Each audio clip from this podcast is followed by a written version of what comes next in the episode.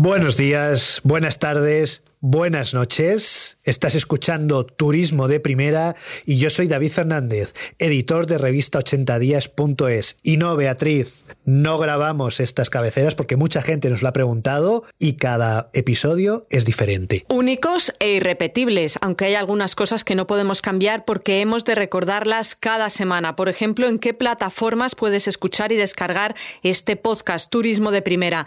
Evox, Spreaker, Spotify, Google Podcast y Apple Podcast. También puedes recibir la newsletter semanal que enviamos si te suscribes en merakitv.com y encontrarnos en las redes sociales como Meraki TV Travel. Por cierto, yo soy Beatriz de Lucas Luengo, periodista intrépida de Meraki TV, la productora que hace posible este podcast Turismo de Primera.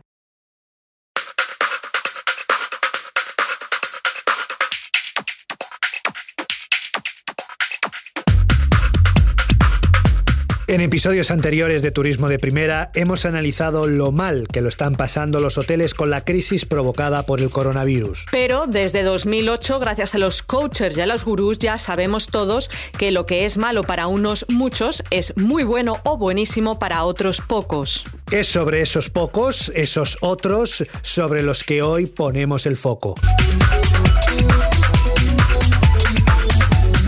Hoy en Turismo de Primera nos preguntamos qué efectos tendrá la llegada de los fondos de inversión para comprar pequeños y medianos hoteles, esos hoteles que no pertenecen a grandes cadenas como Meliá, Riu o Barceló. Hemos conversado con Ismael Irigoy, investigador postdoctoral de la Universidad de Santiago de Compostela, especializado en los sectores inmobiliario y turístico. Ha sido una conversación a través de Zoom muy interesante, así que de verdad deja lo que estés haciendo y préstanos tus dos orejas y todo tu cerebro en los próximos minutos.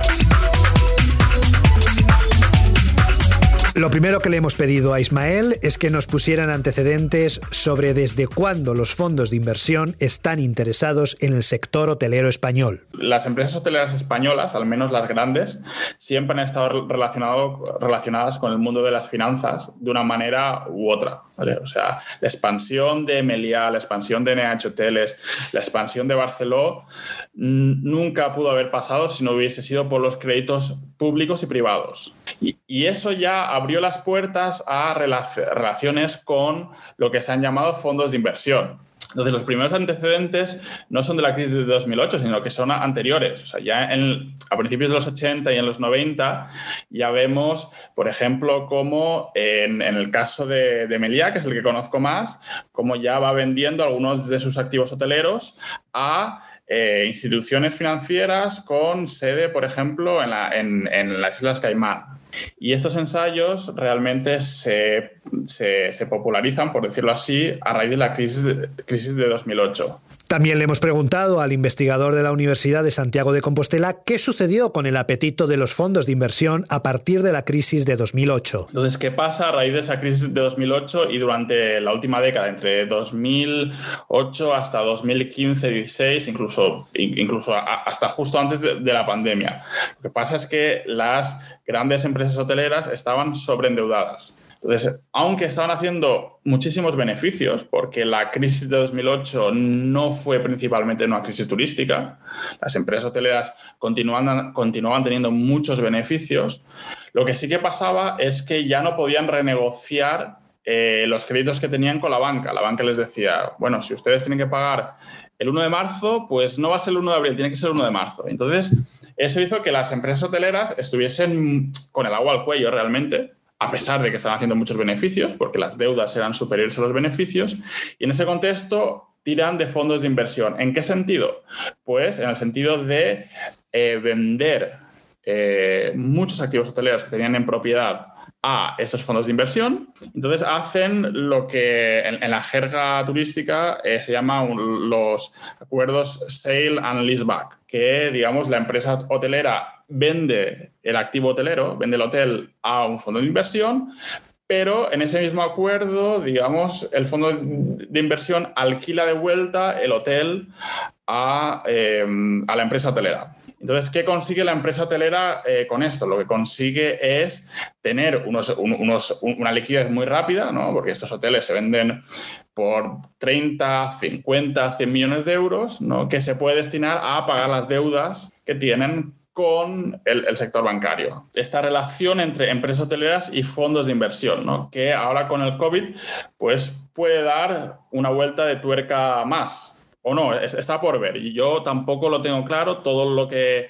conozco es por prensa, especializada, pero eh, a lo que apunta la cosa es que ahora los fondos de inversión lo que tienen más en el punto de mira son, eh, digamos, son los pequeños hoteles. Un tercio del mercado hotelero español está en manos de 10 grandes cadenas. El 70% restante pertenece a pequeños y medianos propietarios, según la consultora DBK. ¿Qué tipo de hotel interesará más a los fondos de inversión que están al acecho? Yo, no sé exactamente qué va a pasar, pero yo apostaría por eso. O sea, yo apostaría en, que obviamente van a ser muy selectivos en los fondos de inversión, en, los hoteles que compran, aunque sean pequeños y medianos hoteles, ¿no? Van a ser hoteles rendibles, en zonas con potencial, eh, ya sean zonas de centros históricos, ya sean zonas de sol y playa muy contrastadas, ¿no?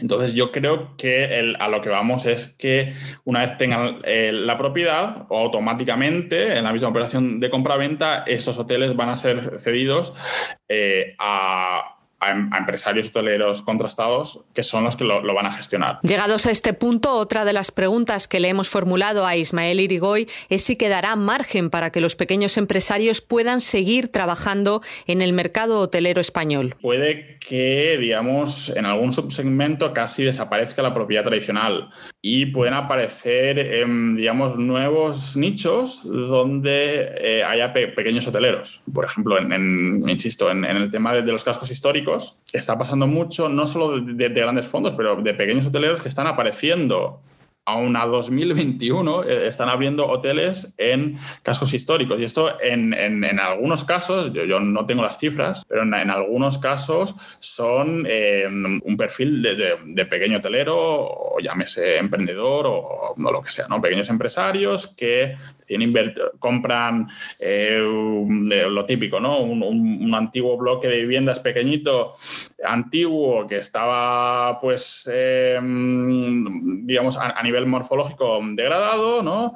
Eh, convencen de cualquier manera a los propietarios para que mal vendan, ¿no? Lo, compran, lo, renuevan y bueno, pues se convierten en un hotel boutique. Entonces, eso está, está, pasando mucho y yo creo que eso es una digamos, una vía de aparición de nuevos pequeños eh, hoteleros. Lo que va a haber, claro, es una sustitución del perfil del pequeño hotelero, ¿no? A lo mejor, digamos, los pequeños hoteleros tradicionales, tal y como los conocíamos hasta, hasta ahora, pues a lo mejor sí que desaparecen del todo, casi del todo, pero aparecerán unos nuevos pequeños hoteleros ya más especializados en, en, otros segmentos. Pero bueno, en todo caso sí que yo creo que la crisis del COVID sí que va a ayudar a, consolidar eh, o, a aumentar, digamos, el, papel de, las, de, los grandes grupos y de las grandes hoteleras. Y siendo esta consolidación hotelera, este agrupamiento de pequeños hoteles en manos de grandes propietarios como algo inevitable, también le hemos cuestionado sobre qué efectos tendrá sobre uno de los colectivos más afectados, el de los trabajadores. Que una estructura de, pequeño hotel eh, digamos, ayuda más o es más empática hacia, hacia, hacia, ese sector que son los trabajadores. Y ya solo por eso yo creo que es importante o, sería, sería bueno que se mantuviese o que hubiese cierta presencia de, los hoteles más familiares y pequeños. Eso por un lado. Y después, por otro lado, en tanto que los grandes hoteles suelen estar más ligados al mundo financiero,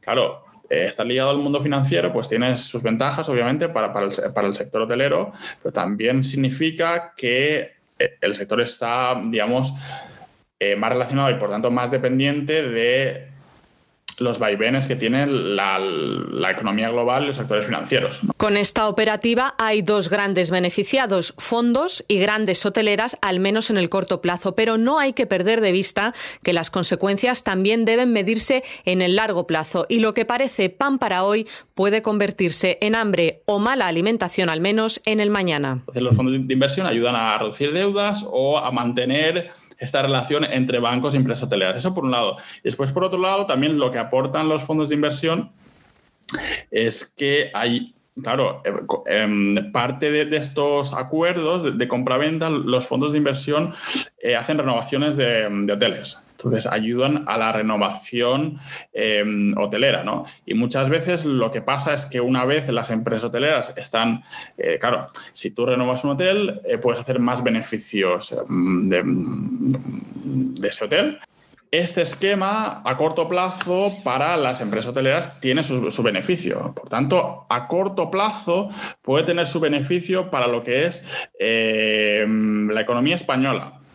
No entro si es productiva o no productiva porque esto sería otra discusión. Claro, el problema es, eh, digamos, eh, a largo plazo, ¿qué pasa con todo esto? ¿no? ¿Qué pasa? O sea, ¿qué pasa cuando, cuando, cuando los, los, fondos de inversión se van? ¿O qué pasa que esto ya hemos visto que ha pasado cuando los fondos de inversión eh, invierten en hoteles y paralelamente a esto de una manera más o menos relacionada, pues lo que está pasando a la vez es que, digamos, eh, se produce eh, una, pérdida de, o, una precarización de, lo que son las condiciones de trabajo. Todos hemos sido, somos o alguna vez seremos clientes de hoteles, pero ¿hay alguna diferencia entre serlo de un hotel familiar o de pequeña gestión y un hotel perteneciente a una multinacional? Lo que yo veo son cosas más obvias, ¿no? Claro, no es lo mismo ir a un hotel. Eh, que uno habla mm, con el dueño o, digamos, habla con un empleado que, digamos, habla más sin filtro, ¿no? Un modelo más familiar que ir a un modelo, que eso sí que pasará o está pasando conforme los fondos de inversión, las grandes hoteleras van avanzando, que es más despersonalizado, ¿no? O sea, esta idea eh, bucólica que aún quedan restos, ¿no? De ese turismo de los 50, los 60, los 70, ¿no? De, este, este jubilado alemán, ¿no? Que va al hotel, donde está María y Paquita, porque conoce a María y Paquita desde los años 60, ¿no? Pues claro, esto yo creo que, que claro, es una tendencia a desaparecer más aún con la llegada de esos fondos de inversión, eh, de, esta consolidación o expansión de, las grandes hoteleras a través, sobre todo, de modelos de gestión. Yo, creo que esto es, algo, es algo que tiene que desaparecer, ¿no?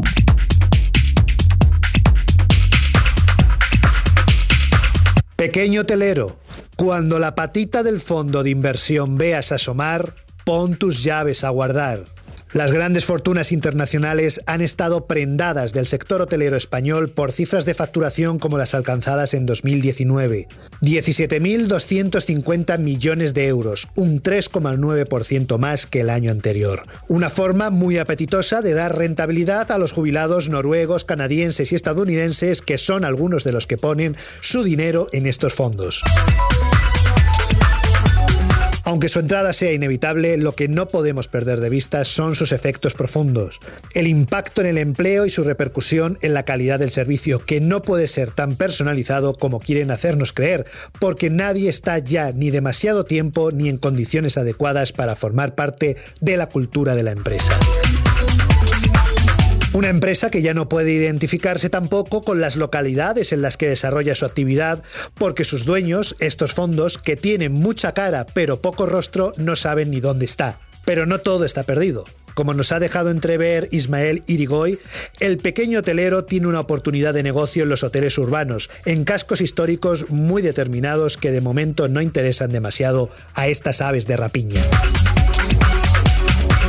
Llega la hora de despedirnos y tampoco esto está programado, aunque suelo siempre repetir lo mismo, que puedes escuchar el podcast y descargarlo en iBox, Spreaker, Spotify, Google Podcast y Apple Podcast, que puedes suscribirte a la newsletter en merakitv.com y que también nos puedes encontrar en redes sociales como Meraki TV Travel. Si te ha gustado el podcast, por favor, compártelo. Cada uno de vuestros clics es muy importante para que podamos seguir desarrollando nuestro trabajo. Muchas gracias en nombre de todo el equipo. Nos escuchamos la semana que viene.